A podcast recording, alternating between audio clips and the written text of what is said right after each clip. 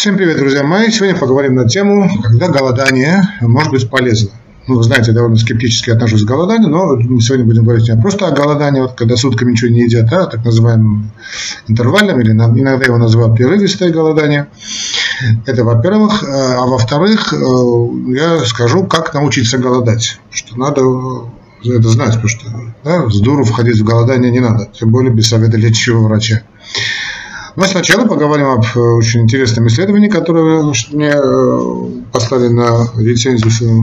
Это мои коллеги, мои коллеги, кардиологи. Довольно большое было исследование, которое показало, что режим э, питания в виде интервального голодания очень, очень положительно влияет на не только на качество, но и на количество жизни. Да? То есть не просто на продолжительность жизни, но и на качество этой жизни, особенно у тех людей, у которых риск, высокий риск развития сердечно-сосудистой недостаточности. Ну, сердечной недостаточности. Значит, в англоязычной версии была эта статья, и вот пару дней тому назад появилась и э, в русской версии. Это исследование значит, Intermountain э, Healthcare Heart Institute, довольно известная значит, организация, она значит, провела э, такой мониторинг, контроль за состояниями более 200 больных. И длительность наблюдения где-то было около 4,5-5 лет. То есть довольно немаленькая когорта и довольно длительная, э, довольно длительный, вернее, э, такой follow-up, длительный период наблюдения. А речь идет, я снова скажу, не о, значит, подчеркну вернее эту мысль, что не о полном голодании, речь идет об интервальном голодании, о котором, в принципе, об интервальном голодании мы с вами говорили, но сейчас будем говорить просто о том, о результатах, которые были получены. Результаты довольно интересные. А, значит, оказалось, что голодание, вот такое вернее, интервальное голодание, здорово влияет на а, уровень гемоглобина, повышает его на количество красноокровенных э, клеток, то есть эритроцитов, эритроцитов и э, положительно влияет на гормон роста. Э, через какие, через, там ну, объясняется ряд механизмов, некоторые немножечко спорные, но в любом случае то, что мы знаем, и, кстати, Нобелевская премия то в этом году, не в прошлом году, по-моему, в прошлом году была получена за, ну, неважно уже в каком году, значит, за феномен аутофагии, да, когда режим значит, организм значит, ну, мы знали, это режим голодать еще было значит, известное голодание в России, в еще с царских времен, а особенно широкое применение это вот, медицинское голодание получило в советское время, потому что такое особое медицинское голодание, это не просто с дуру голодать, да, а под контролем врачей в специальных клиниках назначалось медицинское голодание, потом и амбулаторно наблюдались такие больные, когда действительно получали очень-очень хорошие результаты. Да, и сейчас получаем, э, но тогда, конечно, это, ну, Советский Союз было государство, когда все это было поставлено очень мощные рельсы.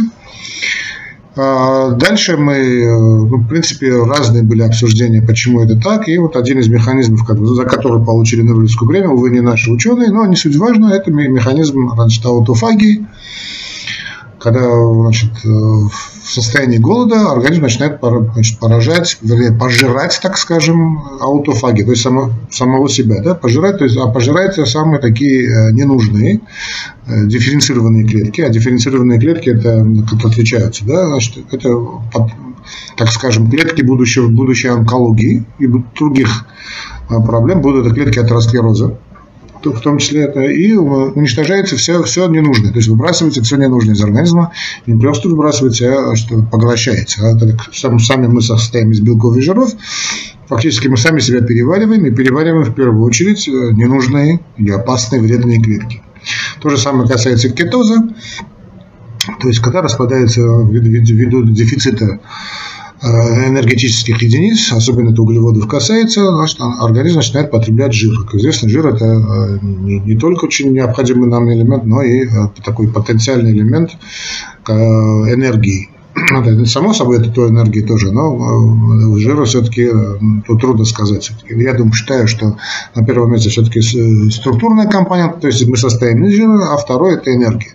Причем жир, когда горит, он горит так, знаете, вот ровно, так и хорошо, в отличие от углеводов, вот сгорал буф, быстро. А вот жир идет очень здорово. Кроме того, когда разрушается значит, кето, жировые клетки, то есть, вернее, разрушается не сама клетка, а разрушается излишний жир в этой клетке, да, избыток жира. И выделяется, кроме всего прочего, энергия и большое количество воды. Ну, как и у верблюдов. Да? Жировые эти отложения – это, в принципе, и источник воды. Ну и тут есть еще глюконеогенез, о чем не было сказано.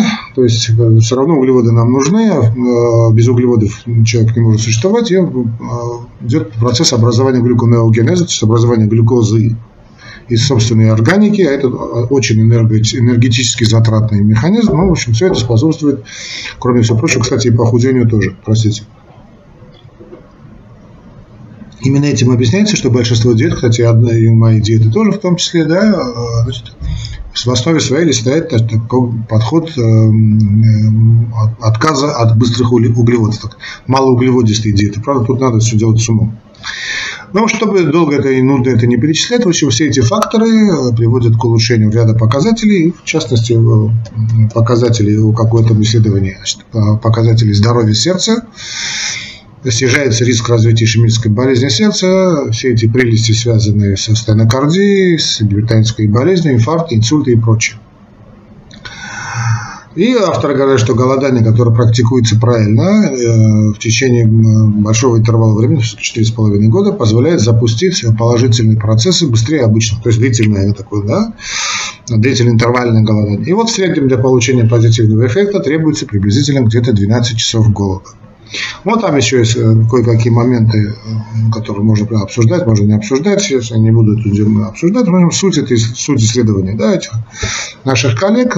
400 э, слишком больных, по 5 лет наблюдений, что эти люди реже болели, люди намного реже болели сердечно-сосудистыми событиями, хотя уже у них это, это, это было, эти явления были. Реже, значит, были, развивался инфаркт, инсульт, и реже гипертензии и кризы было, и, и, и, и, и, и частности и смертность. Ну и 12 часов голода. Значит, если мы так все это отбросим, эту научную часть, мы поймем, что, ну, чтобы было бы понятно э, широкой публике, которая меня слушает, я, которую я очень люблю, что речь идет именно об интервальном голодании. Но тут э, я не всегда значит, не люблю вот такие статьи, в которых в конце не, не, не написаны или в начале, что обязательно надо обращаться к лечащему врачу. Дорогие друзья мои, есть целый ряд заболеваний, целый такой список, причем нехилый, при которых голодание, даже интервальное голодание, может быть запрещено полностью. А допустим, это сахарный диабет. То есть при сахарном диабете голодать вообще э, очень и очень плохо, очень и очень, что значит плохо, опасно. Известны случаи смертей из-за сахарного диабета, а еще с той эпохи, э, эпохи Брега, но Брег это тот, ну, сейчас молодым это мало фамилии, что говорит, человек, который ввел такой, популяризировал методы голодания, это эпоха хиппи была. Поль Брейк, э, тоже очень интересный человек, и, э, ну, как любое веяние Запада у нас воспринимается на ура, да, любое, и вот некоторые начали голодать, не посоветовавшись со специалистами, не посоветовавшись с лечащим врачом, а потом э, появились, пошли тяжелые случаи. Сейчас это тоже бывает, но что редко на это, об этом говорят.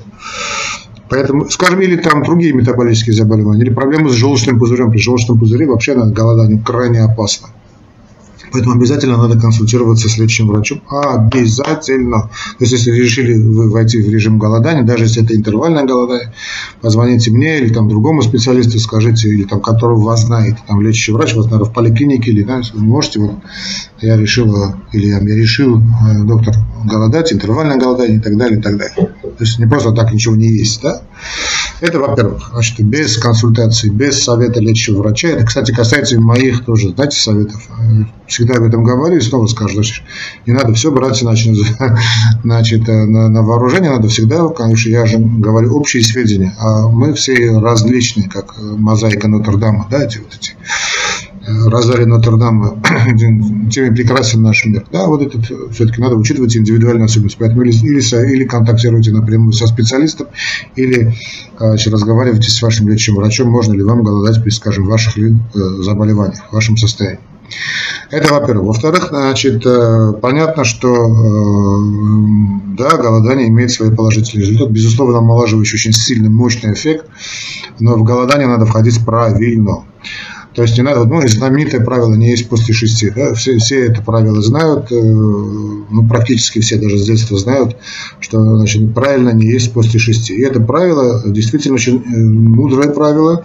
Но почему шесть? Да? А, потому что, по большому счету, это когда, как только вечереет, как только темнеет, лучше ничего не есть. Ну, так как Россия страна огромная, да, там полярная ночь, на 6 месяцев она придется ничего не есть. Ну, понятно, в среднем это где-то 6 часов, 18.00. Но будем реалистичны, потому что все, все, все ролики уголка доктора рассчитаны большей частью все-таки на горожан. И такой режим дня, чтобы после шести ничего не есть, потому что люди возвращаются там где-то в 8 вечера, да, и сказать, что после шести ничего не есть, это довольно сложно. Но в любом случае, вот, значит, э, используем так, китайскую методику сунзы мелких, таких маленьких шажков. Что это означает? То есть будьте реалистичны, ставьте перед собой реальные цели. Вот вы решили, что не есть после шести, допустим. Да? Очень хорошая мысль. Э, поставьте перед собой сначала такую, знаете, э, планку в виде 10 часов вечера, 22.00. Вот посмотрите, можете вы или вы после 22.00 ничего не есть. Вы скажете, что это такое? Ну, молодец. Значит, поставьте планку 22.00 и понаблюдайте за собой неделю-две. Не спешите, ни в коем случае не спешите. Если две недели вы видите, что вам легко не есть после 10 вечера, слава тебе, Господи. Представьте эту планку на 30 минут раньше. 9.30, да, 21.30. Также не спешите, следите за собой две недели. Хорошо переносите или нет. Так, постепенно доведите, в течение там, нескольких месяцев, доведите эту планку до 18.00 так, чтобы привык организм, потому что голод для организма вещь очень-очень такая стрессовая.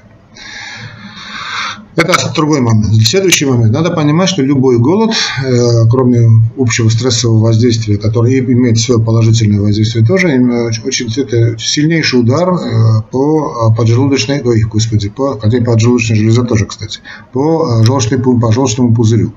Значит, люди, которые не завтракают, как известно, теряют желчный пузырь. Поэтому люди, которые, товарищи, мои дорогие, которые решат после консультации с, по специалистам, после консультации с лечащим врачом каким-нибудь, неважно каким, обязательно профессором, да, значит, э, перешли на интервальное голодание, значит, знаете, что вы можете потерять тупо желчный пузырь. Это очень плохо, терять любой орган очень плохо. Даже зуб терять плохо. Волосы терять плохо. Поэтому, друзья мои, значит, надо понимать, что желчь вырабатывается 24 часа в сутки. Э, и 24 часа в сутки значит, э, желчь скапливается в желчном пузыре, если она еще у вас сохранилась, конечно, и по дуре не удалили.